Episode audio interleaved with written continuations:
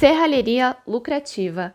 Você sabe como atingir esse patamar na sua empresa e quais técnicas podem ser implantadas para gerar mais resultados?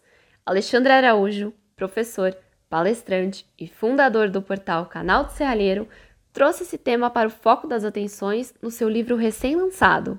Eu sou Stephanie Fázio e a partir de agora, também aqui no comando do podcast Contra Marco, apresento a vocês a Emanuele Ormiga estagiária da redação.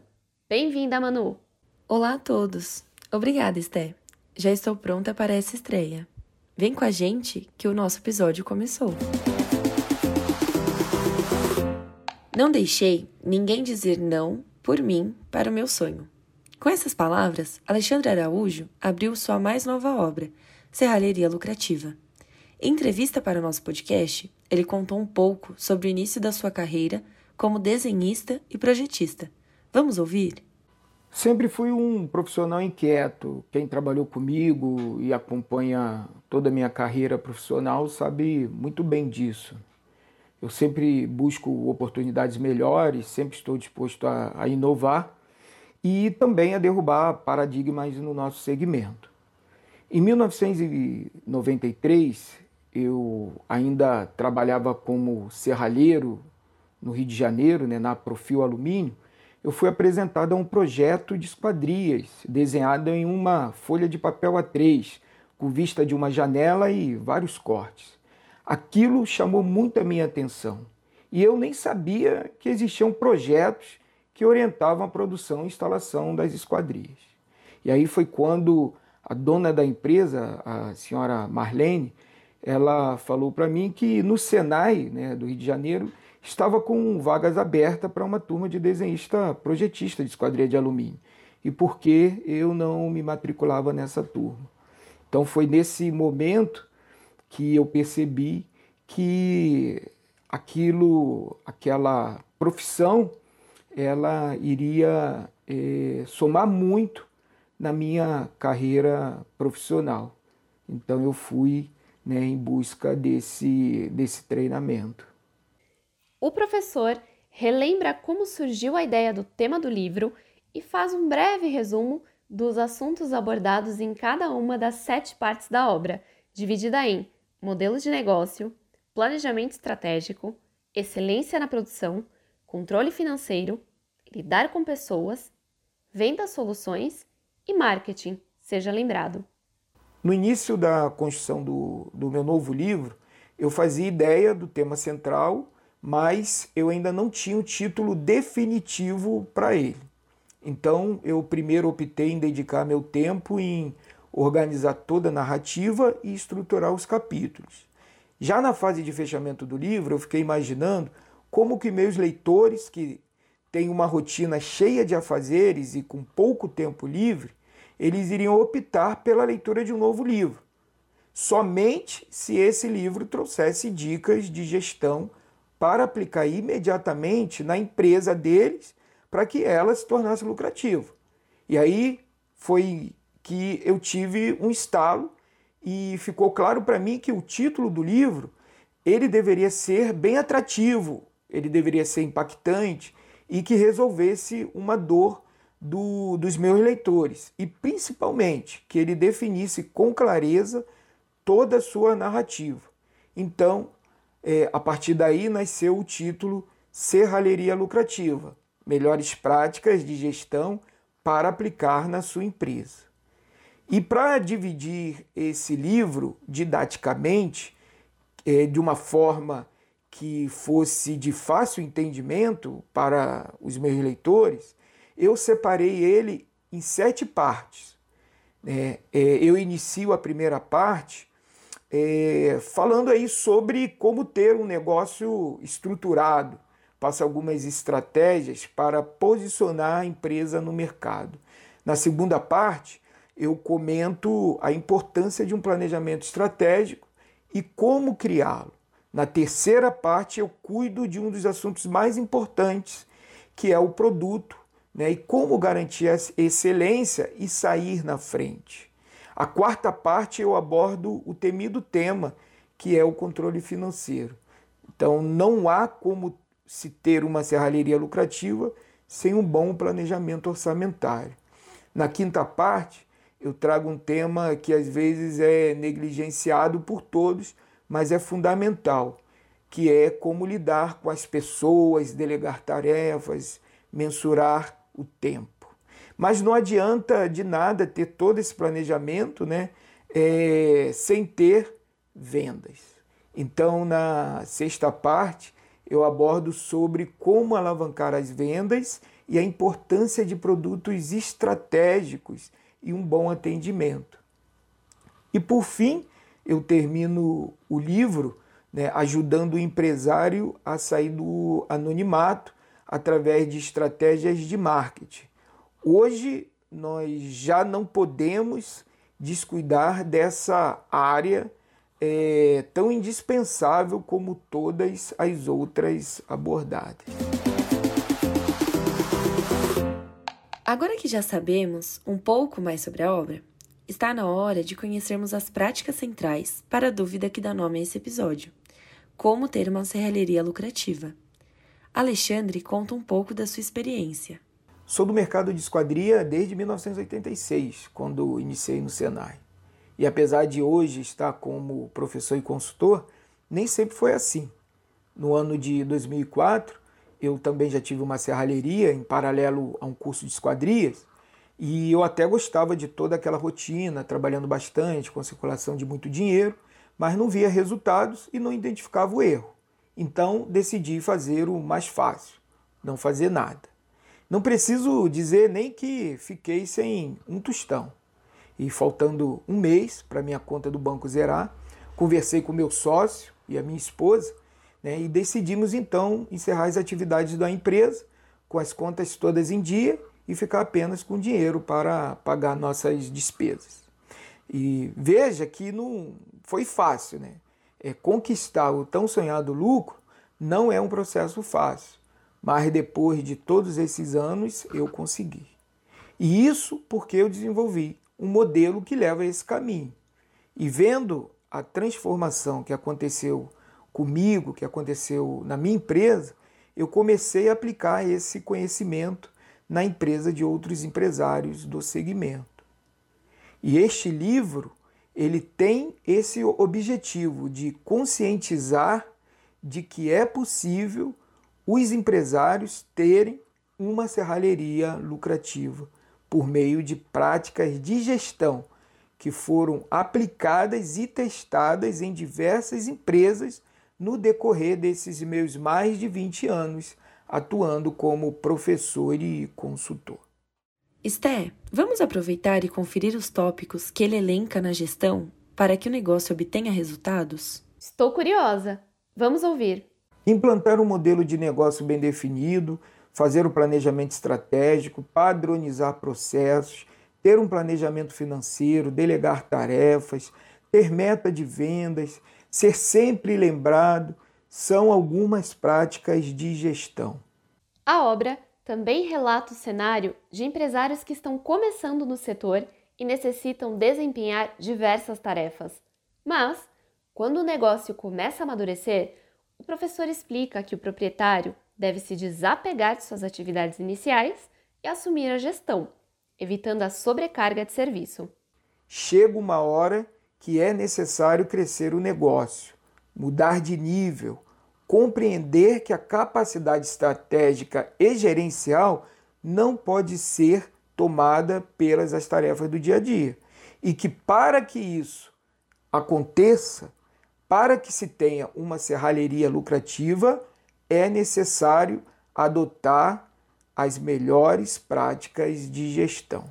O planejamento estratégico de uma empresa é um documento que estrutura todas as ações do negócio em um determinado período, o que auxilia na tomada de decisões e na definição de planos para alcançar as metas no negócio. Vamos entender na prática como tudo funciona? Ao fazermos uma analogia do mundo empresarial com a medicina, é possível perceber uma semelhança entre essas duas atividades tão diferentes. Na medicina existe a prevenção, ou seja, a especialidade médica que se dedica à prevenção de doenças em vez de seu tratamento. É que quando se tem uma doença diagnosticada, muitas vezes já em estágio avançado, geralmente se torna muito mais difícil obter a cura. Já no âmbito empresarial, existe o planejamento estratégico, que é uma espécie de prevenção contra a doença que podemos chamar de insucesso.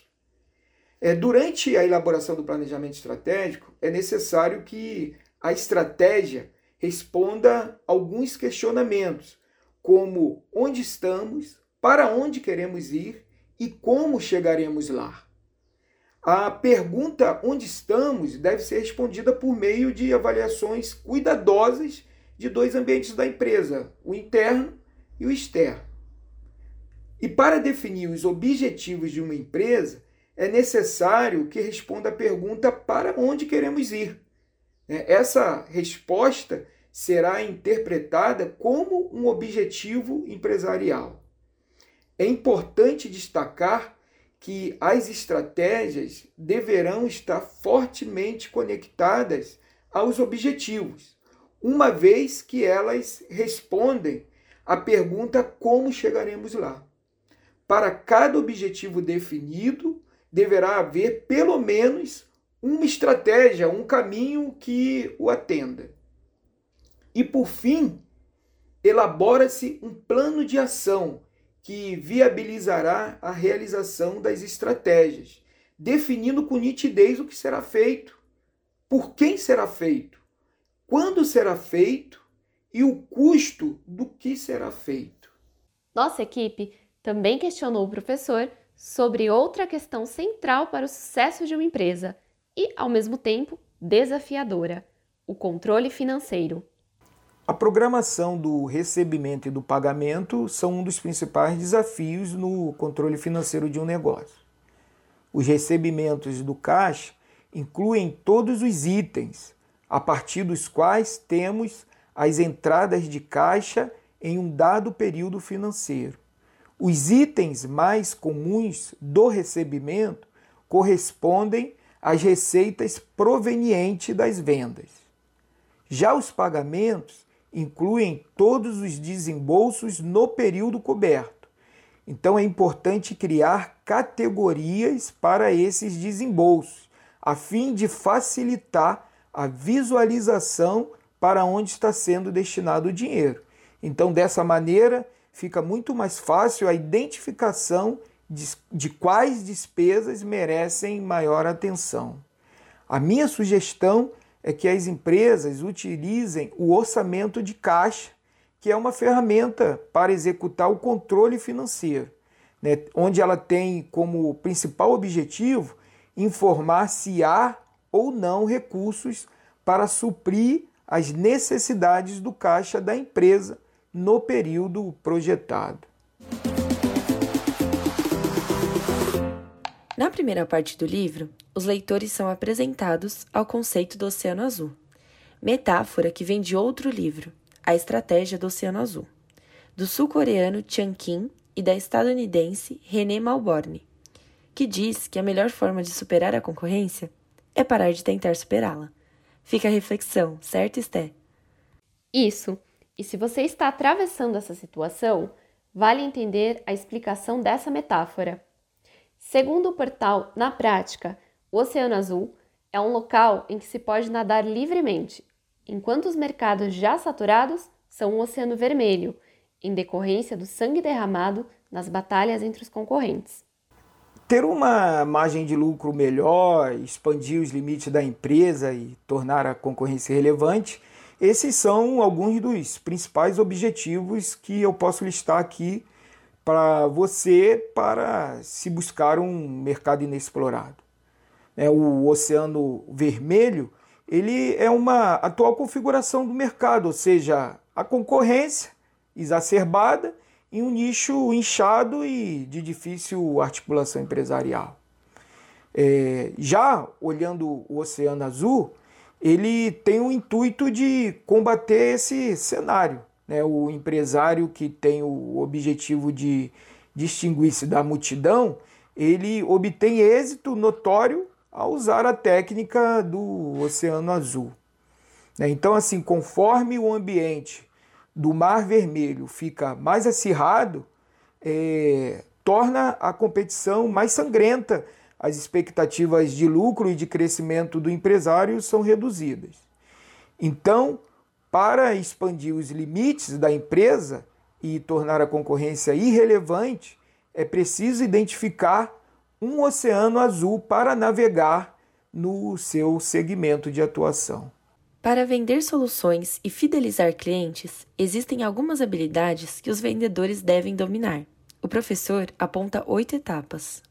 No método de vendas que desenvolvi nesses mais de 20 anos de atuação como consultor e professor, identifiquei oito etapas da venda que os vendedores profissionais precisam dominar, que são essas: surpreender o cliente, ser consciente e saber o que falar, conhecer os produtos que está vendendo, conhecer o concorrente tanto em qualidades quanto em defeitos, eliminar as objeções e aprender a sanar as dúvidas dos clientes, ter um script, né, que é um roteiro de venda, fazer um follow-up, que é um acompanhamento né, do, da compra do cliente, e ter um excelente pós-venda. O profissional né, de vendas, é, ele precisa adequar o produto às necessidades do cliente, ampliando ainda mais né, o seu leque de projeções ele tem que ter pleno conhecimento do que está vendendo e está visando também um ganho maior, tanto para ele quanto para a empresa. Se não houver essa mudança de postura do vendedor, a estagnação e a falta de resultados serão cada vez mais frequentes e evidentes. Há 20 anos escrevendo para a revista Contramarco, Alexandre entregou neste ano o comando de sua coluna para Júnior Araújo, seu filho, professor assistente com foco em engenharia de produção e gestor de novos negócios no canal de Serralheiro. Alexandre conta como conheceu a revista e a importância em sua carreira. Quando eu conheci a revista Contramarco, eu trabalhava em uma das maiores indústrias de esquadria de alumínio do Rio de Janeiro. Eu era gerente e comandava dezenas de colaboradores.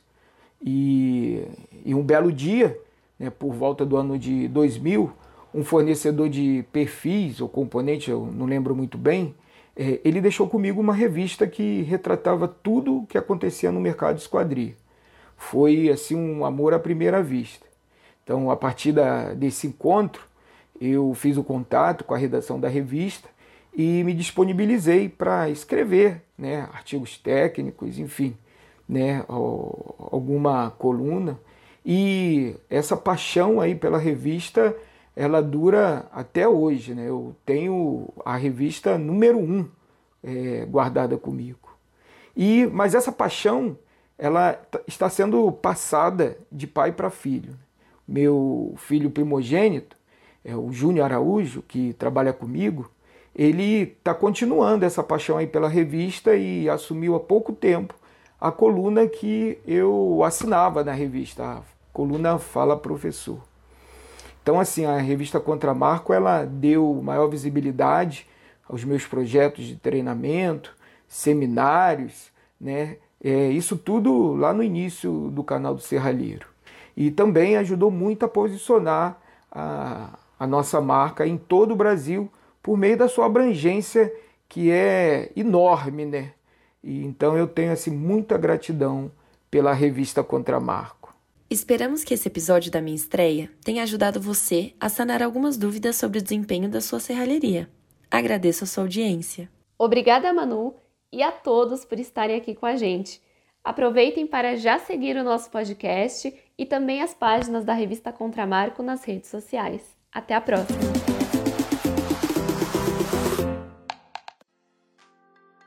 Olá, ouvintes! Os conteúdos da revista Contramarco não param por aqui. Por isso, eu tenho uma dica para você que está curtindo esse episódio. Quer se informar com matérias de credibilidade sobre os setores de esquadrias, vidros e relacionados?